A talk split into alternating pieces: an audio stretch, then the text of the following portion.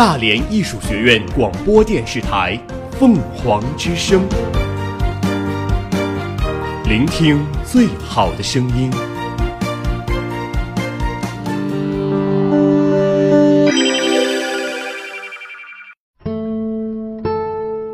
斑斓喧闹的世界里，我们与文字的相识、相知、眷恋与重逢，构成了我们精神世界的宁静、平和、抒发与思考。细雨柔声，续情成集。这里是凤凰之声呢喃集序。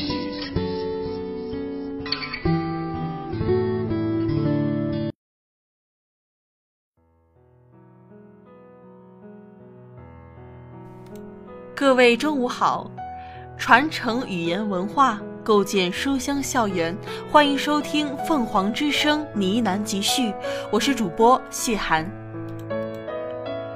《百年孤独》是哥伦比亚作家加西亚马尔克斯创作的长篇小说，是其代表作，也是拉丁美洲魔幻现实主义文学的代表作，被誉为再现拉丁美洲社会历史图景的鸿篇巨著。作品描写了布恩迪亚家族七代人的传奇故事，以及加勒比海沿岸小镇马孔多的百年兴衰，反映了拉丁美洲一个世纪以来风云变幻的历史。作品融入神话传说、民间故事、宗教典故等神秘因素，巧妙地融合了现实与虚幻，展现出一个瑰丽的想象世界，成为了二十世纪重要的经典文学巨著之一。二零一八年四月，《百年孤独》排名清华大学借阅榜第七位。从一八三零年至十九世纪末的七十年，哥伦比亚爆发过几十次内战，使数十万人丧生。该书以很大的篇幅描述了这方面的史实，并通过书中主人公带有传奇色彩的生涯集中表现出来。政客们的虚伪，统治者们的残忍，民众的盲目和愚昧等等，都写得淋漓尽致。作者以生动的笔触刻画了性格鲜明的众多人物，描绘了这个家族的孤独精神。在这个家族中，夫妻之间、父子之间、母女之间、兄弟姐妹之间没有感情沟通，缺乏信任和了解。尽管很多人为打破孤独进行过种种艰苦的探索，但由于无法找到一种有效的办法把分散的力量统一起来，最后均以失败告终。这种孤独不仅弥漫在马孔多镇，而且渗入了狭隘的思想，成为阻碍民族向上、国家进步的一大包袱。作家写出这一点，是希望拉丁美洲民众团结起来，共同努力摆脱孤独。所以，《百年孤独》中弥漫着孤独感，其主要内涵应该是对整个苦难的拉丁美洲被排斥在现代文明世界的进程之外的愤懑和抗议，是作家在对拉丁美洲近百年的历史，以及在这块大陆上人民独特的生命力、生存状态、想象力进行独特的研究之后形成的倔强的自信。这个古老的家族也曾经在新文明的冲击下，努力地走出去寻找新世界。尽管有过畏惧和退缩，但是他们还是抛弃了传统的外衣，希望融入这个世界。可是外来文明以一种侵略的姿态来吞噬这个家族，于是他们就在这样一个开放的文明世界中持续着百年孤独。作者表达着一种精神状态的孤独，来批判外者。对拉美大陆的一种精神层面的侵略，以及西方文明对拉美的歧视与排斥。羊皮纸手稿所记载的这一切将永远不会重视。遭受百年孤独的家族注定不会在大陆上第二次出现了。作者用一个毁灭的结尾来表达了自己深深的愤怒。孤独是布恩迪亚家族的家徽，每一个成员都自觉不自觉地佩戴着它。同时，孤独在他们的世界里又是一把双刃剑。他们害怕自己陷于孤独的泥沼，而以自己独特的方式在反抗孤独。悖论的是，他们的生存又离不开这种孤独，因为他们渴望保持孤独的高傲姿态。可见，布恩迪亚家族成员的孤独有一定的矛盾性。在整个故事中，布恩迪亚经历了从淳朴的乡村生活到战争革命，接着殖民入侵后的西方思想的侵蚀，再到一切归于平静后的绝望灭失，是哥伦比亚甚至整个拉丁美洲历史演变和社会现实的再现。故事中的战争是美洲反殖民战争的缩影，主人公发动了三十二次武装起义，三十二次都遭受到了失败。他跟十六个女人生了十七个儿子，这些儿子在一个夜晚上接二连三的被杀死了，其中最大的还不满三十五岁。他自己遭过十四次暗杀、七十二次埋伏和一次枪决，但都幸免于难。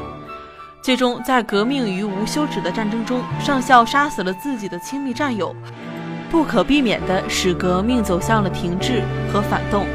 这和拉美洲的革命历程是吻合的，而上校在否定与自我否定、空虚与迷惘中失去了信仰和精神支柱，这是所有挑战孤独的勇士们一次具有历史意义的失败。上校最终远离尘嚣，又躲入了小屋，度过了后来无用的数年岁月。这同样也是美洲轰轰烈烈的革命沉寂之后，那些昔日的英雄无奈的选择。不要为我童年时代所经受的全部体验寻找一个完美无缺的文学归宿。这句话出自1982年哥伦比亚黑绵羊出版社推出的加西尔·马尔克斯与另一位哥伦比亚作家的谈话录《番石榴飘香》，是马尔克斯关于百年孤独写作意图的叙述。很明显，这部作品是作者在以我之笔写我之事。同样是在《番石榴飘香》里，马尔克斯和门多萨还有这样的一段对话。门多萨说：“布恩迪亚家族的历史可以说是拉丁美洲历史的翻版吗？”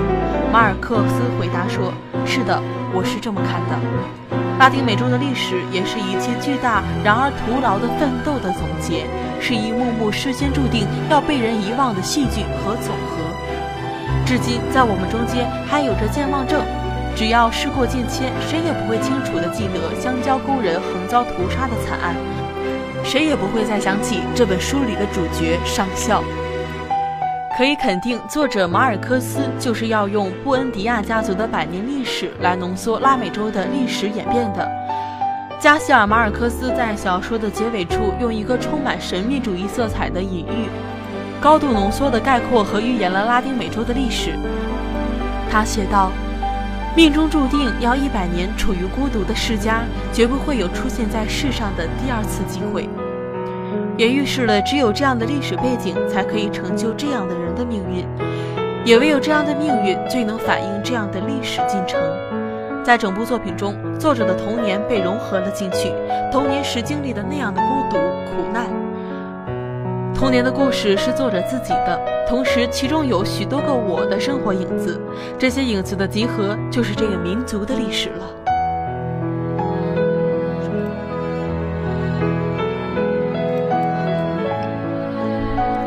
有的人想睡觉，但不是因为困倦，而是出于对睡觉的怀念。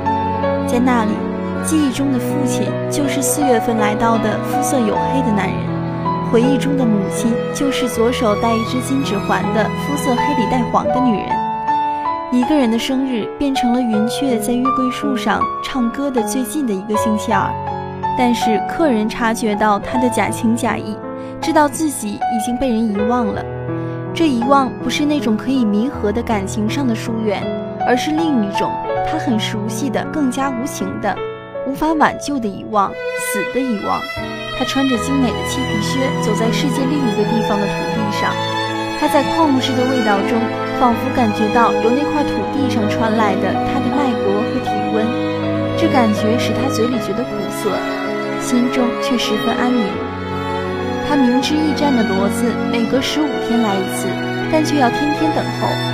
他相信总有一天他们会搞错日期，提前送信来，但事情很不顺心。有一次预定的日子到了，骡子却没有来，他绝望的发疯，半夜起来到院子里一把一把的吞吃泥土，贪婪之状像不要命似的。他哭着，痛苦的发狂，他拼命嚼小蚯蚓和蜗牛壳，嚼得牙齿都快要碎了，然后一直呕吐到天明。发烧、虚脱、没有知觉。有时面对一幅威尼斯水彩画，怀乡之情竟会把水沟里的淤泥和腐烂的甲壳动物的气味变成鲜花的淡雅的芬芳。阿玛兰塔叹息着，微笑着，憧憬那个第二故乡，那里的男男女女都长得漂亮，有着小孩的天真。那有古老的城市，然而，他往昔的宏伟业绩，如今只留下瓦砾堆里的几只小猫了。他没有察觉到时光在家里造成的细微而又令人心碎的破坏。这么长日子外出之后，对任何一个有着清晰记忆的人来说，这种破坏都会觉得是一场灾难。墙上石灰薄实，角落里蛛网结成了肮脏的绒花，海棠花上有泥，桥梁上白蚁啃出条条脉路，门臼里长出青苔，怀念。在他面前铺设了种种狡诈的陷阱。对这一切，布恩迪亚上校毫不痛心。起义军代表团来到这里，招待他们的是一群穿着长白袍的活泼的见习修女，他们活像一群白鸽子，被雨水打得到处飞舞。他走过了荣誉和怀念荣誉的阶段。到达了希望的终点。听到这音乐，阿玛兰塔想起了皮埃特罗，想起他黄昏时分佩戴的栀子花和薰衣草香味。此时，他枯萎的心底开放出一朵由时间滤净了的怨恨之花。《百年孤独》的伟大之处，不只在于作者不同寻常的叙事方式以及细致入骨的刻画。更在于，它是一本能够与死亡并驾齐驱、赛过时间的巨著。这一本书，无论中间的人物来来回回折腾了几次，经历多少场人生的别离重聚，最终变得如同马尔克斯在初期的描述一般，天地间一片永恒的幽暗。初期，我以为作者意在刻画家族观念，毕竟几代同堂才能构成这百年的故事。但是后来我发现，作者他只是在平静的诉说，不偏不倚。比如，承担这一使命的信徒翻越山脉，迷失于无边的沼泽，淌过急川的流水，遇到猛兽的袭击，绝望情绪和瘟疫的打击，险些丧命，最终找到了邮政罗队途径的驿道。寥寥数笔，便让人感觉到信徒以坚韧不拔的精神克服重重难关。即便他不是主角，但马尔克斯并没有忽略这个细节。我觉得会对小人物进行描写的作家，一定是有极其丰富的人生经验的。小人物的出现，使得文章看起来很接地气，越加的真实。毕竟我们任何人放在历史的洪流中，不过是一块小的不能再小的石头。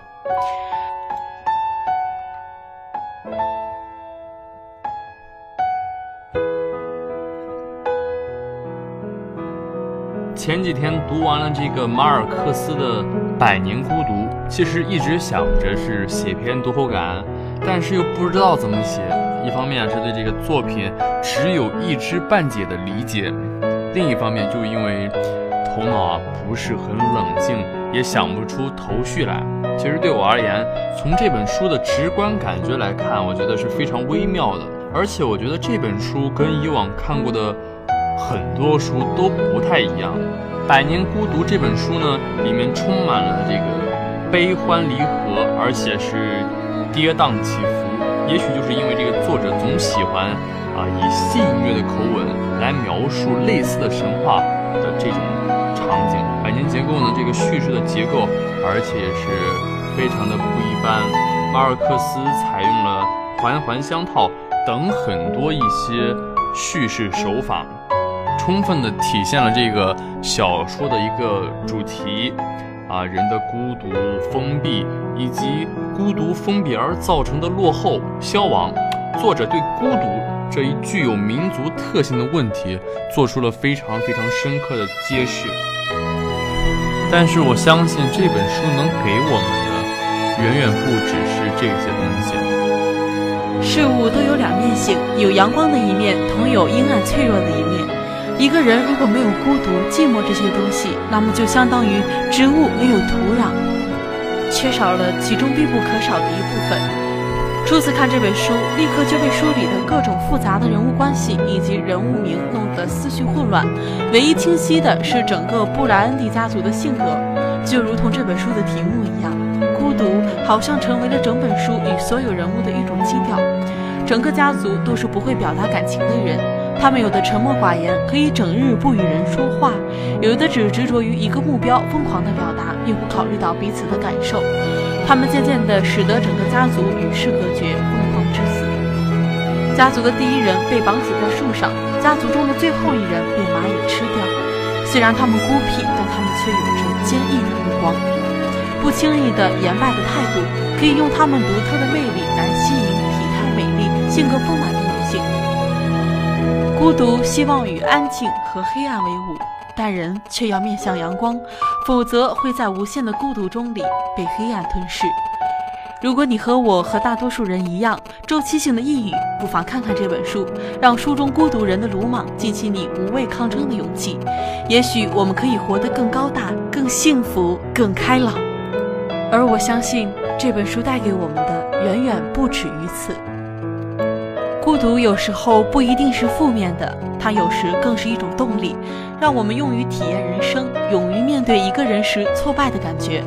如果说有一样东西能让我们认清自己，孤独就是我们心里与自己的对话，能够听清自己的心，能够在繁华之中有那么一刻的清静，好像全世界只剩下自己心跳的声音，这样我们便能更好的了解自己的心境。孤独使得一个人完善，更加有厚度、有深度。享受孤独，享受与自己对话的每一秒钟，为自己，为自己留一方空间。孤独不可避免，不如把它看成一个朋友，一个能够让我们时刻认清自己的朋友，足够用一生去珍惜，珍惜能够与他共处的每一寸时光。百年孤独，一个很孤独的名字，而孤独不就是我们人生的常态？而我们工作学习的目的，也是为了留住彼时没有孤独，只有满满的爱的心。所以看完这本书之后。我更加的想要努力的生活，让爱填满自己的心。你好，零七号客服为您服务，有什么需要帮您的吗？啊，你好，我要炒鸡粉。先生，您是要查积分吗？呀。嗯，请问先生您叫什么名字？蒋英文。先生，您叫什么？蒋英文啊。蒋英文。哦，What's your name？My name is 讲英文嘛。讲好普通话，方便你我他。各位动物朋友们，欢迎来到动物相亲节目，有请华南虎登场。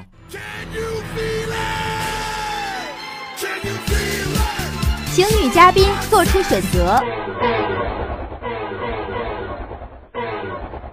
哦，很抱歉，华南虎没能找到你的同类。目前华南虎在野外几乎绝迹，希望你不是种群中最后一只。给动物一个完整的家，别让走到最后的只剩人类。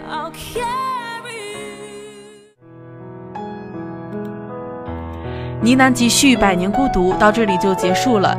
蜻蜓 FM 上搜索“大连艺术学院”可以同步收听我们的节目。我是主播谢涵，我们下期不见不散。